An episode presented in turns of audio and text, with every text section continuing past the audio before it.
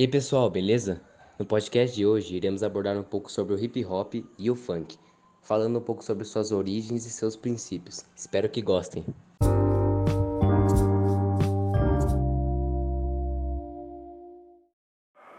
O nosso funk brasileiro surge por volta dos anos 70, importado, assim como as séries e filmes que passavam na TV daquela época. Os hábitos, a moda e a música dos Estados Unidos eram apresentados aos jovens a todo momento, mas acessível a poucos. Quem morava nas periferias dificilmente tinha acesso a tanto conteúdo de fora, igual aquele reproduzido na televisão. Então, o funk e o rap norte-americanos foram incorporados aqui a um contexto totalmente local. Os bailes funk nasceram na vontade de juntar muita gente para dançar ao som de música que não tocava nos rádios, sendo acessível só nessas festas. Para além disso, os bailes viraram o principal ponto de diversão para muitos jovens das favelas.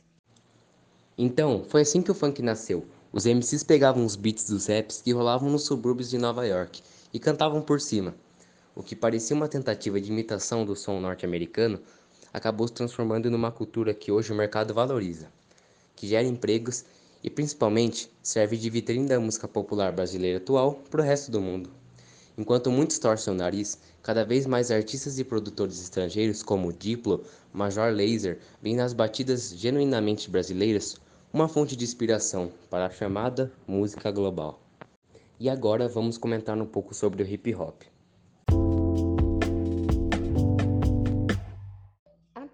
Atualmente, o rap é um estilo musical bastante conhecido e difundido no Brasil. A forma cadenciada da batida que o acompanha, beat, e as palavras cantadas de forma encaixada, flow, conquista cada dia mais jovens pelo país e até ganhou espaço na grande mídia.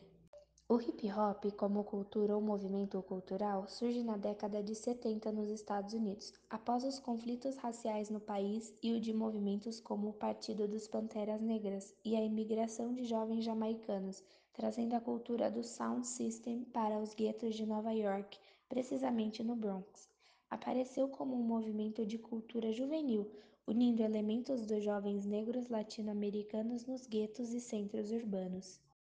No Brasil, o movimento aparece cerca de 10 anos depois, na década de 80, absorvido pelos jovens negros paulistanos que utilizavam os elementos do hip hop para expressar demandas sociais e vivências. Anterior aos anos 90, o hip hop no Brasil ganhou força, onde grupos expressavam sua arte através do break.